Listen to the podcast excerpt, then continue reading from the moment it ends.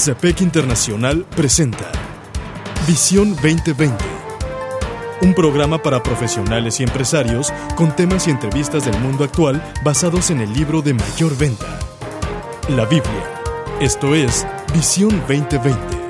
Iniciamos.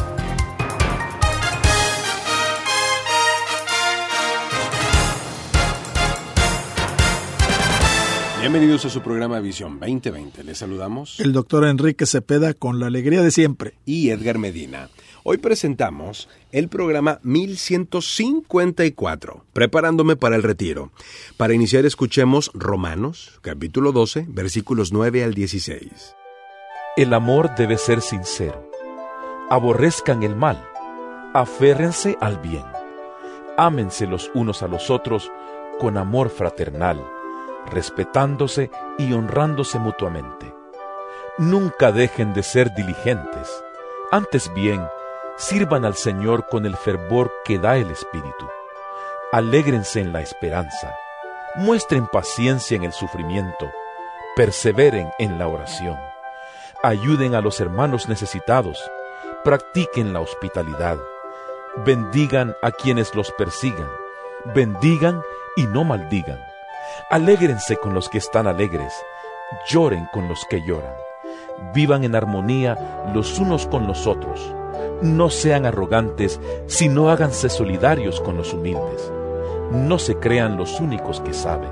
Doctor, el retiro, el retiro, la jubilación, son palabras que a veces no nos gusta escuchar, sin embargo, por otro lado hay personas que todo lo contrario. No ven que llegue el día en que Sí. puedan estar retirados. Así es. Sin embargo, la historia es triste, doctor, porque lamentablemente pocas personas están realmente preparadas para el retiro. Así es. Las estadísticas nos dicen que poco después del retiro, muchas en personas enferman e inclusive mueren. Eh, me impactó oh, el recursos humanos de la Coca-Cola aquí en la aquí en este país. Dice jubilamos a la persona, dice y no duró ocho días. A los ocho días se muere. Mm. O sea, después de jubilarse murió a los ocho días. qué complicado es prepararse para cosas que muchas veces son inevitables. Y esto habla acerca de nuestra negligencia, porque esas cosas están anunciadas, se sabe. Así es, así Fíjese, es. me cuenta mi suegro de esta persona que se jubiló, traba- trabajaba para el gobierno, en una oficina, en una contraloría. Y resulta que un día se dieron cuenta que ese hombre que se había retirado entraba muy temprano en las mañanas al, al lugar donde había trabajado por muchos años, por más de 30 años, y se metía en una de las gavetas donde tenían papeles y papeles y se escondía ahí todo el día. Y salía hasta la hora, estaba enloquecido literalmente. Sí, sí, sí. Y en un inventario lo encontraron allá adentro. O sea, no podía aceptar que lo hubieran jubilado. Qué no cosa lo podía tan aceptar. terrible. Así es. Ahora, aquí es muy interesante. Dice que él escuchó en una conversación durante una fiesta a un hombre que estaba a punto de jubilarse, que comentó que él no podía esperar hasta que ese día llegara de dejar su trabajo, fíjate. Dijo que odiaba su trabajo y que la única razón por la que sigue yendo a trabajar cada día es que necesitaba el dinero. Fíjate qué tremenda manera de vivir. Usted está haciendo alusión a un artículo que escribe Jim Mattis Así para es. la serie Maná de lunes titulado Así No es. puedo esperar hasta que me pueda retirar. Así es. Ahora, Mattis nos dice algo más. No le dije nada, pero pensé, qué manera tan miserable de vivir. Oye, ¿de veras? ¿De veras que sí? No puedo imaginar pasar por la vida odiando lo que hago la mayor parte de mi tiempo. Dice, algunos trabajos son más gratificantes que otros, es cierto. Pero incluso cuando experimento días desalentadores, todavía me encanta lo que hago. A veces durante mi vida el trabajo que hacía no era inspirador, pero las personas con las que nos encontramos diariamente fueron inspiradoras para conocer e interactuar con ellas. Ahí estaba la clave. Bueno, cuando escucho a la gente hablando con nostalgia acerca de la jubilación, nos dice Matis, siempre pienso en el valor intrínseco de, de la obra. De hecho, hay muchas referencias en la Biblia que hablan de la nobleza del trabajo. Por ejemplo, Colosenses 3:23 nos dice que vayamos a trabajar con todo nuestro corazón en todo lo que hagamos. Después de todo, en última instancia estamos trabajando para Dios, para el Señor. El libro de Eclesiastés, eh, esto en el Antiguo Testamento, tiene muchísimas, muchísimas amonestaciones a fin de exhortar al, al lector a trabajar duro y disfrutar de ello. Así es. Por ejemplo, Eclesiastés 3:22 dice, he visto pues que nada hay mejor para el hombre que disfrutar de su trabajo, ya que eh, eso le ha tocado. Pues, ¿quién lo traerá para que vea lo que sucederá después de él? Fíjate, en la paráfrasis popular de la Biblia, el mensaje dice, así que me dice, me hice a la idea de que no hay nada mejor para nosotros los hombres y las mujeres que pasar un buen rato en lo que hacemos, que es nuestro destino. El trabajo puede ser difícil y desafiante, pero Dios trabaja también diseñándonos para hacer y para disfrutarlo. Proverbios 22-29, alineado a esa misma idea, nos dice, ¿ves a alguien experto? Dice la versión Reina Valera, solícito, de pronto no es una palabra que usemos mucho en el español. Experto nos da una idea muy clara. ¿Ves a alguien experto en su trabajo? servirá delante de los reyes. Y aquí usa también la palabra diligente, o sea, una persona que le gusta el trabajo y que lo hace bien y que lo hace con alegría. En alguna ocasión, eh, Jean Mattis nos ha compartido acerca de lo que son sus grandes pasiones. Sí, es cierto. Por un lado escribir y por el otro lado la, fotografía. fotografía. Así es. Y él dice, bueno, toda la vida he vivido de eso. Yo estoy convencido, nos dice Matis, que si una persona hace algo generosamente bien, alguien pagará por ello. Seguro, seguro. Y esto es importante tenerlo en mente. El versículo de Proverbios entonces cobra muchísimo sentido. ¿Ves a alguien experto en su trabajo? Servirá delante de reyes. Y cuando trabajamos de esta manera, Edgar, la idea de retirarse se hace mucho menos atractiva. Y es cierto. De hecho, no estoy esperando el momento en que no pueda ser físicamente capaz de hacer lo que hago. Cuando llegue a ese punto, voy a tener que dejarlo de por necesidad, pero no tengo la intención de dejar de trabajar solo porque el calendario dice que ya he estado demasiado tiempo en ese trabajo. Estamos escuchando Preparándome para el Retiro. Búscanos en Facebook como programa Visión 2020. Regresamos. En Visión 2020 nos interesa conocerle. Escríbanos a apartado postal 1960 en Monterrey, Nuevo León, México. Código postal 64000. Si nos quiere escribir por correo electrónico, la dirección es todo seguido y en minúsculas. Visión 2020 Internacional arroba msn.com. Visión 2020. Uno se convertirá en mil.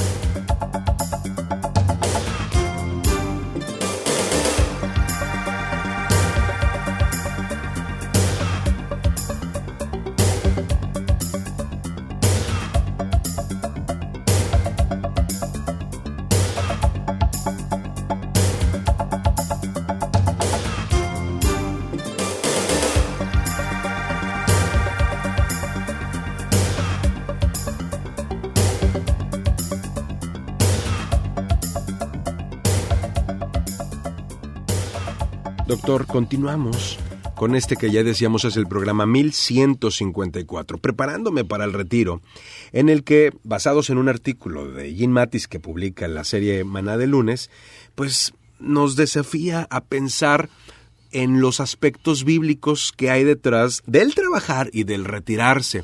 La Biblia en realidad hace mucho más énfasis en el trabajo que en el retiro. Así es. Sin lugar a dudas. La verdad también es que muy poco la Biblia nos habla del retiro. Ahora, hay muy poca orientación en las escrituras sobre el tema de la jubilación, es cierto. La palabra se usa raramente y cuando lo hace significa retirarse. Ahora, que hay una pregunta muy importante, Edgar. ¿Cuál es el objetivo principal del trabajo? ¿Es solamente esperar a que me, jubile? Pues ¿Será eso el objetivo de mi trabajo? Es terrible, pero a pequeña escala. Muchas personas están simple y sencillamente esperando la hora de salida. ¿Es, ¿Es cierto? ¿Están desesperados? Comienzan la jornada esperando que se acabe eso. Sí, que ya las ocho horas vuelen. Entonces, a gran escala es lo mismo. Estoy esperando que esto, que esto termine, pero, pero de la misma manera que se ha empezado un trabajo con la idea de que termine, una vez que el trabajo termine y estén jubilados, la pregunta es, ¿y qué vas a hacer? Fíjate, los levitas en la Biblia, es muy interesante esto. A los 50 años de edad, automáticamente se retiraban. Okay. Por ley se retiraban. Pero no no se divorciaban completamente del trabajo. La tarea de ellos se convertía en mentores de la nueva generación. Importante. O sea, ellos Sí. seguían sirviendo, ya sin título, ya sin Cargo. cargo o autoridad, Claro. pero la influencia de ellos la estaban pasando a la siguiente generación. Y ese es un ejercicio que vemos tanto en el Antiguo como en el Nuevo Testamento. es. Pablo le dice, por ejemplo, a las ancianas que enseñen a las jóvenes. Así es, así es. Así y, es. y esta es una tarea de toda la vida. Yo he podido ver cómo las personas conforme van avanzando en años aprecian, disfrutan el enseñar a otros, ¿Cómo el no? convertirse en un mentor. Me encanta el trabajo que hace CPEC o CBMC a nivel internacional porque precisamente es eso, es fomentar que unos ministren a otros. Así es. Ayuden, entrenen a otros. Así es. Y, y, eh, y- y- y literalmente, cuando decimos uno se va a convertir en mil, una persona puede influenciar a mil personas, no importa la edad que tenga. Por ejemplo, ¿qué está pasando ahorita en, en Oklahoma con su Así trabajo? es, así es. ¿Cómo comenzó usted con, con una persona? Con una sola. Con Pedro. Con Pedro, y ahorita son 24, y de los 24 ya 8 se están multiplicando con otros. Hay 30 personas que están siendo discipuladas por las personas que estuvieron en mi grupo. Tú que nos estás escuchando, si en este momento dices, bueno, a mí me, me interesaría disipular a otros y ser discipulado, te animamos muchísimo a que te unas a uno de los grupos de, de CEPEC. Eh, estamos en las ciudades principales de- del mundo y de, de México y de América Latina. Ponte en contacto con nosotros, averigua dónde hay un grupo cerca de ti y, y la verdad es de que esa es una gran tarea que es verdaderamente trascendente, ser equipado para equipar. a Ahora, si no hay ningún grupo, empezamos contigo, mi hermano. Sin lugar a dudas. Es importante saber que hay eh, grupos de estudio en cafeterías, en lugares, digamos, este, sí. públicos y, también en, oficinas- empresas. En fi- oficinas de empresas, así es. Y por ejemplo, reflexiones como esta que estamos utilizando para, para el programa, como el maná de lunes, se convierten en un estudio que entrena, que disipula, que conecta a las personas, entre muchos otros recursos que tiene el ministerio. Fíjate que la idea de retirarse, como la conocemos hoy en día, realmente es un fenómeno reciente. La palabra se usa raramente y cuando lo hace significa retirarse. Desde luego, el objetivo principal del trabajo es no nada más el, el poderse retirar, Claro. sino hasta qué punto voy a hacer de mi vida una vida productiva, aún más allá de la jubilación, aún más allá del retiro. Y eh, nos dice aquí eh, el autor del, de Maná, muy interesante, dice, esta idea se vino en el siglo XX, a Sí, través de la, sí, sí. de la industria... De De la revolución industrial. Exacto.